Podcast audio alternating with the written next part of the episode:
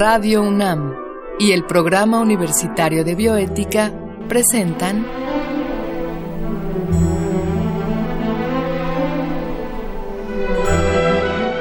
El Árbol de las Ideas.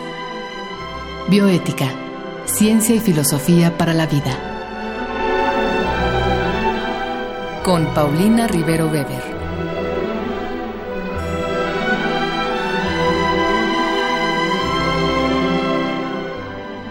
Un gran saludo a todos los radioescuchas. Yo soy Paulina Rivero Weber, directora del Programa Universitario de Bioética.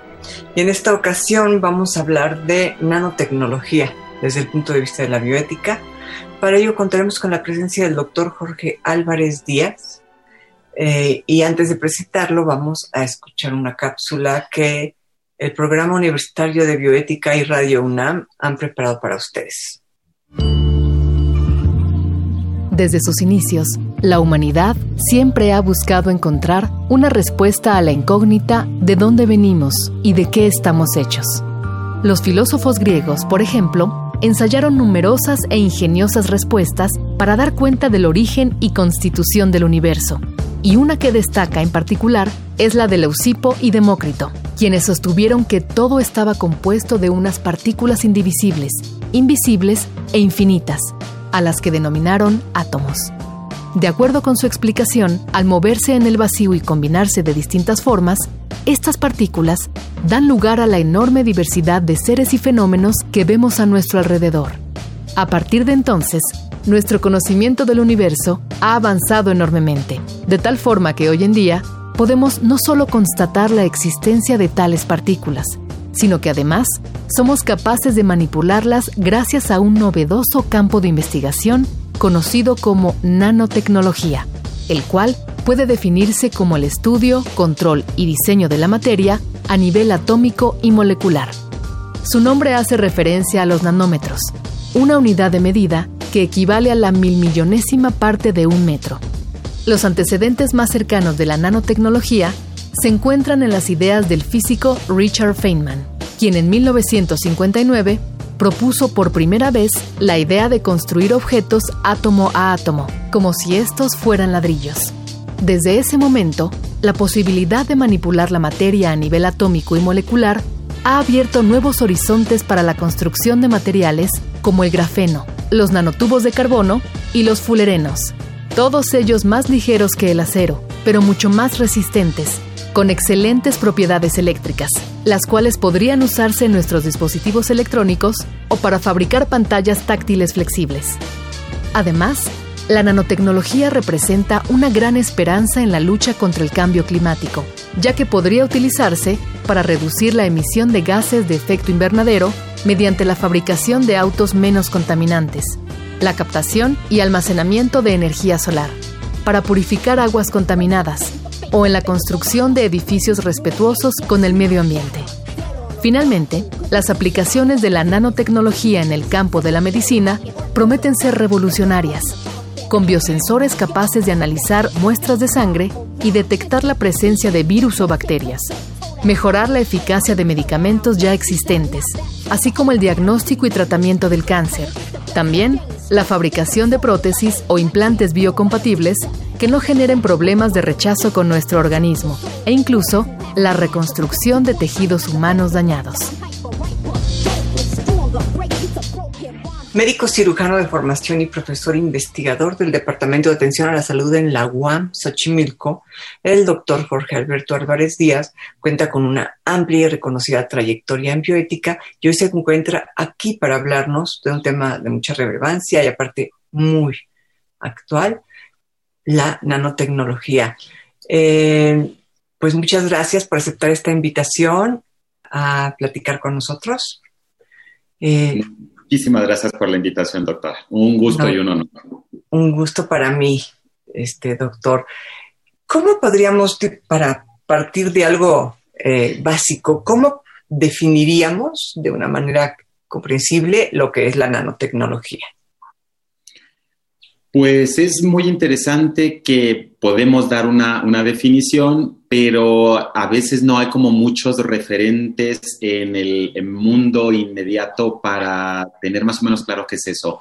Eh, la nanotecnología estudia las partículas a nivel nanométrico y un nanómetro es la eh, mil millonésima parte de un metro. Entonces, cuando uno escucha ese número, sería poner 0.0 y luego nueve nueves antes del 1. Eh, son tantos ceros que queda tan pequeño que no se imagina uno eh, ese tipo de dimensiones. Hay quien lo ha definido como el mundo de lo infinitamente pequeño y se han hecho analogías también. Yo creo que la que queda menos abstracta es pensar que si el nanómetro fuese una pelota de golf, el metro sería la Tierra, nuestro planeta.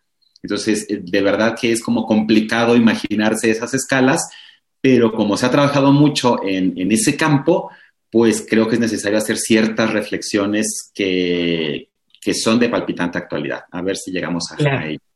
Claro. Entonces, a ver, retomando algo bastante impresionante, hablar de un nanómetro es equiparable a hablar de una pelota de golf, siendo la Tierra un objeto de un metro, ¿no? Así es si la Tierra es un metro, una pelota de golf es un nanómetro. Entonces, bueno, sí son realmente unas proporciones escandalosamente pequeñas. ¿Cómo y cuándo, cómo y cuándo surgió la nanotecnología, este doctor? Pues hay algunas aproximaciones muy, muy teóricas. Eh, por ejemplo, Feynman, un premio Nobel de Física en la década de los 60, eh, y a propósito de la llegada del mundo de la computación, del mundo eh, en donde se empezó a trabajar con materiales cada vez más pequeños para tener un menor espacio en donde se pudieran tener los equipos de cómputo. Si los eh, radioescuchas buscan por ahí las primeras computadoras, bueno, ocupaban habitaciones completas, nada que ver con los modernos equipos de una laptop y todas estas cosas. Entonces, él fue uno de los primeros que se empezó a imaginar que desde el punto de vista físico ese tipo de artefactos se podrían diseñar de modo más pequeño, pues para poder eh, disminuir esos tamaños. Luego, o sea, que viene del, mundo de la computación, esta primera intención de ir haciendo las cosas cada vez más pequeñas.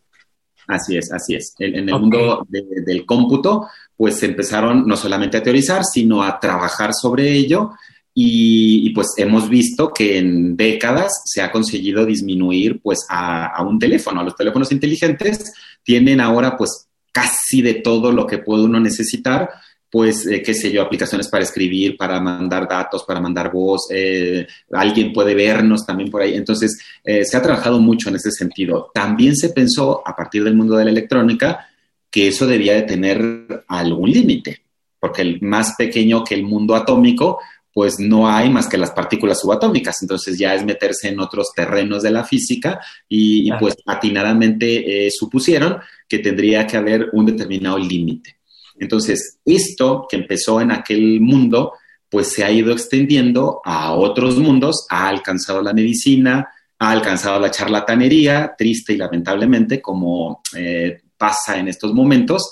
Y, bueno, hay, aplicaciones ya en tanto en, la vida cotidiana como en el mundo médico y pues en ese lamentable la charlatanería. Ahora, doctor, digamos, nuestros teléfonos celulares, por ejemplo, conllevan ya algunas em, cuestiones propias de la nanotecnología a, tal diminuto escala, a tal diminuta escala tienen componentes o, o, algo que ver con esto?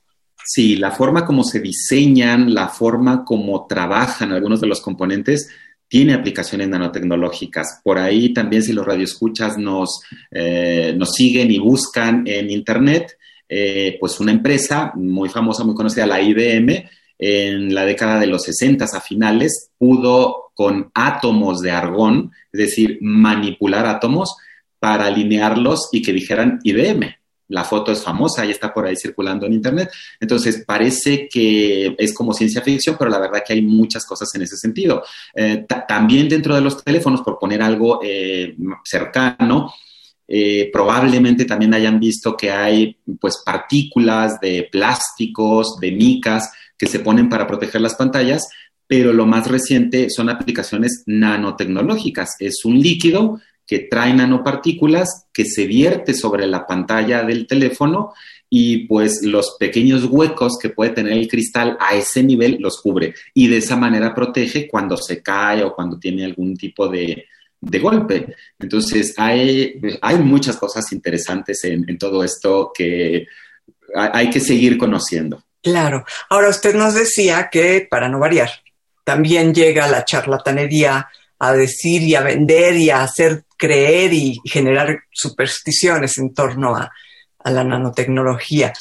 ¿Cómo podemos nosotros, los que no sabemos de estas cuestiones tan especializadas, distinguir cuando una cosa es seria y cuando no? Por ejemplo, esto que nos dice, un líquido que en efecto cubre los huecos de una pantalla a nivel nanotecnológico, se podría decir, ¿no? ¿Cómo sabemos qué podemos comprar y qué no? Eh, ¿Hay alguna asociación que dé un certificado cuando se trata de algo serio y para no caer en la charlatanería o todavía no? Pues todavía a ese grado no, porque falta todavía, sobre todo a nivel legal, regulaciones para poder decir qué cosa está permitida, qué cosa no está permitida. Algunas aplicaciones en los mundos que tienen más regulación, como la investigación médica, ahí sí hay algunas cosas que puede uno claro. eh, mano. Pero en la vida cotidiana no tanto. Hay, por ejemplo, aplicaciones desde hace mucho tiempo en fotografía con eh, nanopartículas de plata para el revelado de las fotos y lo que utilizaban era, eran nanopartículas. Una discusión muy grande a partir de, de los años 80 es la posibilidad que, es, que puede ocurrir y que parece ser que es así, de contaminación, por ejemplo, al medio ambiente. En el medio ambiente, pues se pueden medir muchas cosas un poco más grandes, pero cuando se habla de nanopartículas hay mucha discusión si existe la posibilidad real de que contaminen, de que se acumulen, o si por ser tan pequeñas se podrían incorporar pues a algún ser vivo, a plantas, a la corteza terrestre y no causar daño. Y hay, hay datos pues contradictorios en este sentido. Claro, todavía no sabemos. Ahora, ustedes hablaba, usted hablaba de la del revelado de las fotografías, cómo se hacía con partículas, este, nanopartículas de plata. ¿Se refiere a un revelado contemporáneo o los que todavía llegamos a ver en, en casa aficionados a nuestros padres al revelado de fotografía, ¿ya era eso una nanopartícula? Ya tenían componentes de nanopartículas y esto es muy interesante porque muy probablemente en ese momento no estaba del todo claro qué era lo que se estaba utilizando. Pero se eh, estaba utilizando.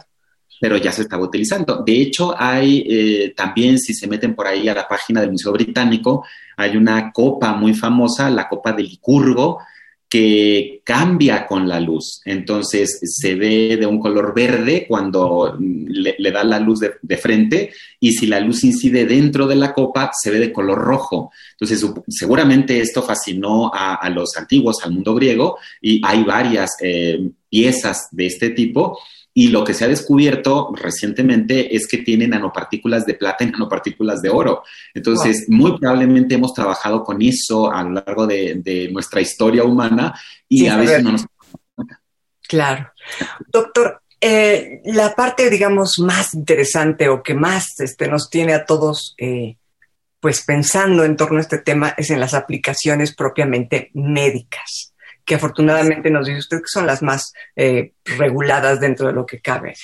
¿Cuáles son las aplicaciones médicas más, eh, digamos, importantes dentro de la nanotecnología que ya se puedan llevar a cabo? Esta, esta última parte de la pregunta es fundamental, porque hay cosas que en este momento ya se pueden llevar a cabo y hay otras que, yo, que son totalmente futuristas. Eh, hay, algunas cosas, empiezo por el principio, por el final y me regreso al principio. Ah, dentro de las muy futuristas, pues está la idea, por ejemplo, de diseñar nanorobots, pequeños robots que pudieran entrar al organismo y reparar eh, un tejido, una célula. Eso, la verdad, que falta muchísimo para que efectivamente pueda ocurrir. Pero lo que ya existe y desde hace por lo menos 20 años es la posibilidad de utilizar la nanotecnología para llevar medicamentos a donde se necesita que lleguen. Es decir, eh, cuando, por poner un ejemplo muy cotidiano, nos duele la cabeza, pues nos tomamos un analgésico y el analgésico, como llega al tubo digestivo y se absorbe en la sangre, termina en la sangre de todo el cuerpo. La idea farmacéutica es, ¿será posible que si lo que nos duele es la cabeza o si nos duele el tobillo porque nos lo torcimos, pudiese diseñarse que el fármaco llegara solo a ese lugar y eso disminuiría pues efectos secundarios, efectos adversos, todas estas cosas que pueden ocurrir. Pero esto ya, ya es una realidad.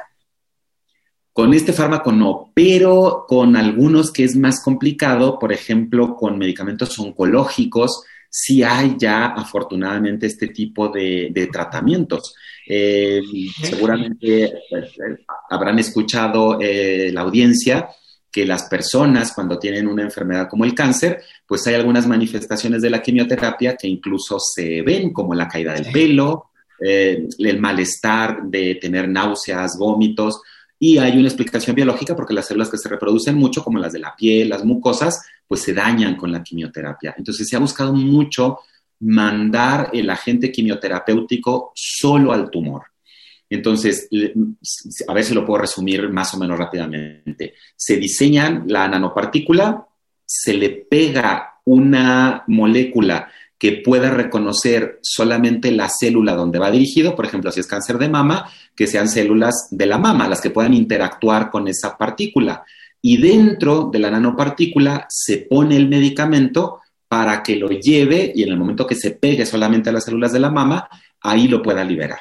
Eh, suena medio a ciencia ficción, pero la verdad que hay no son muchos los fármacos, pero sí hay fármacos en, ese sentido. Son caros, son escasos, ya luego hay otra serie de consideraciones, pero es posible a día de hoy.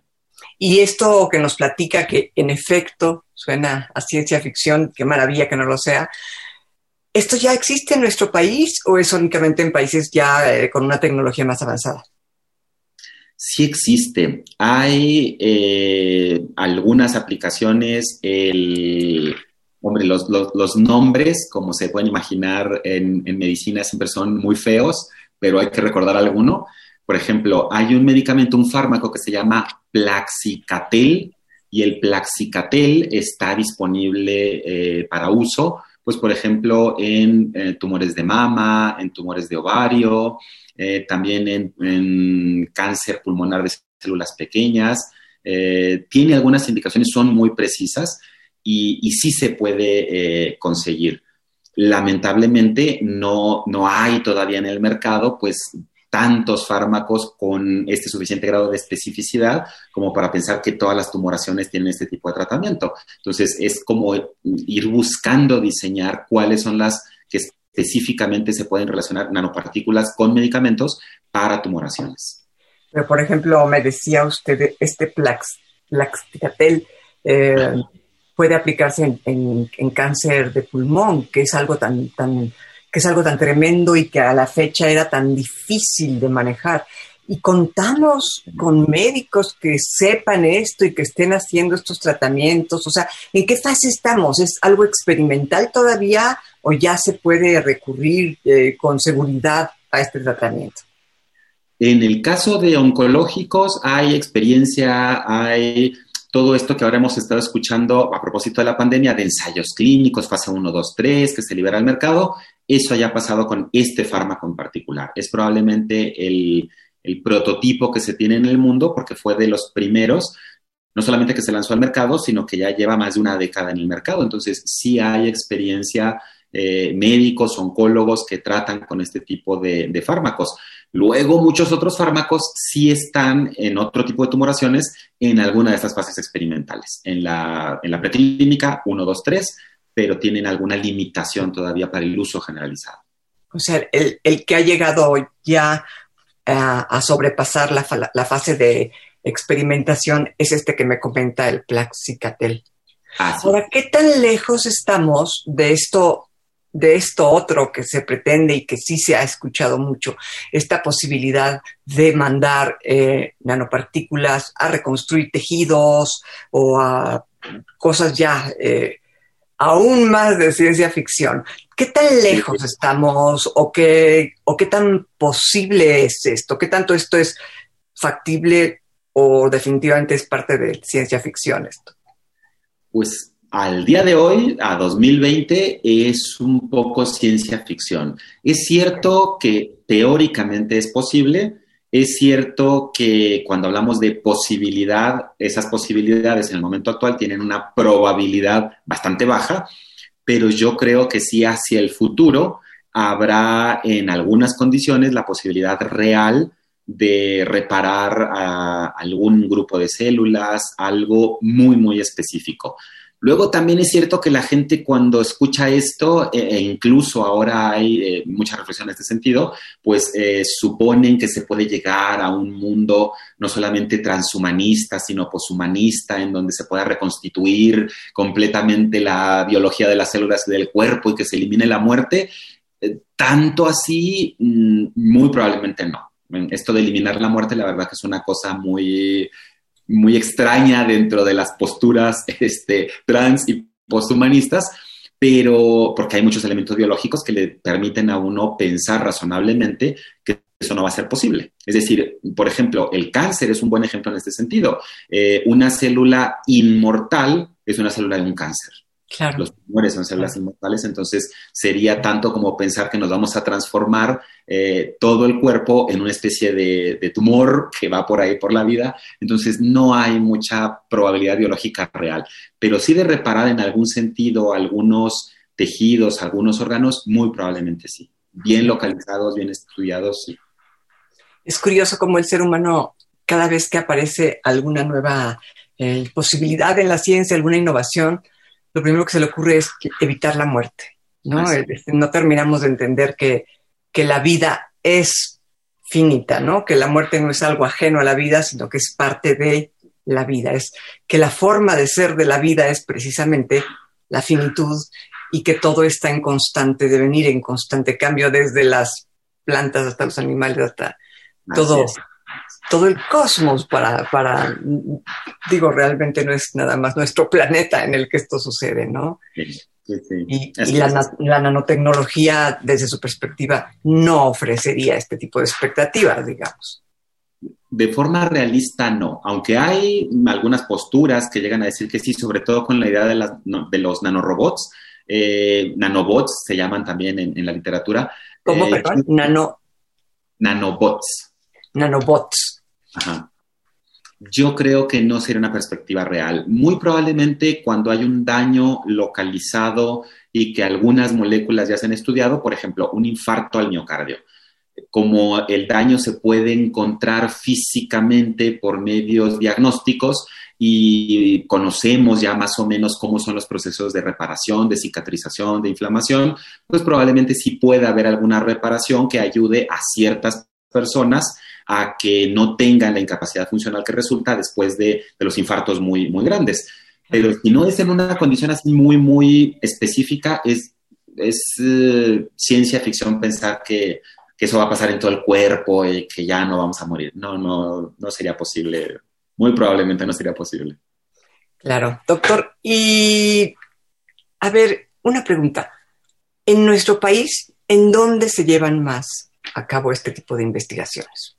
¿En qué lugares, en, qué universidades o en qué eh, empresas, no sé, en dónde están desarrollándose más este tipo de investigaciones?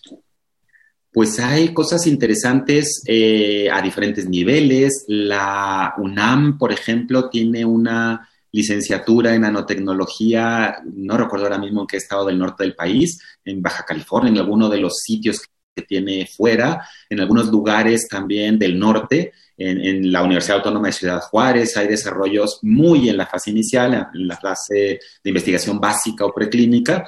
Yo creo que también porque como hay una relación más directa física con el, país del norte, pues hay otra posibilidad de convenios y estas cosas. Pueden eh, tener los avances, digamos, más, más a la mano. Claro.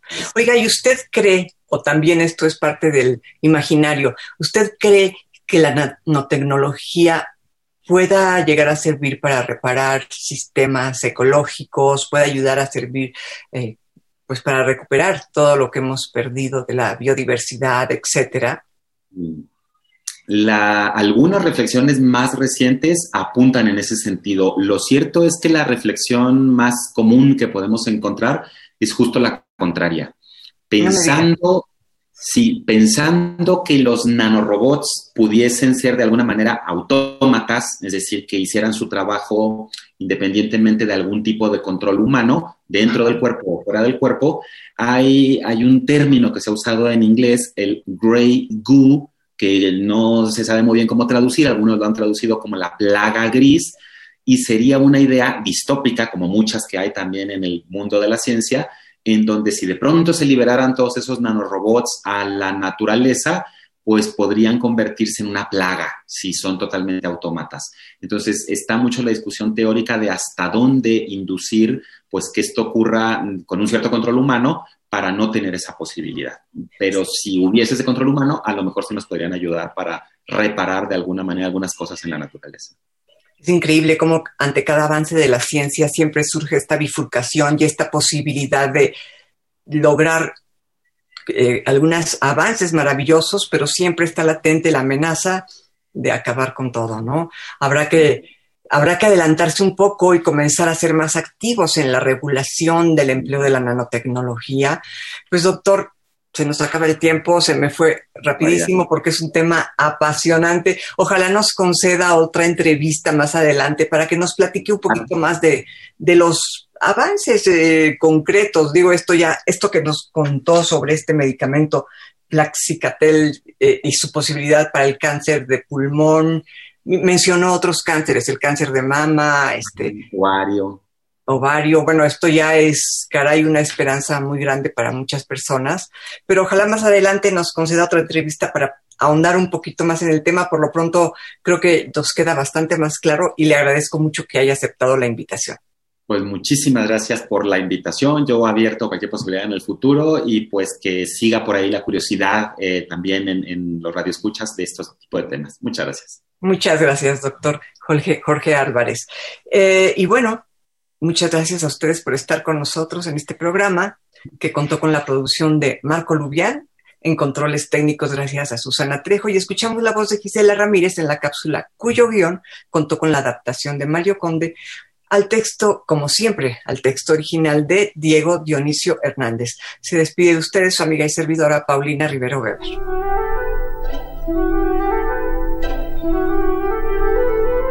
Radio UNAM y el Programa Universitario de Bioética presentaron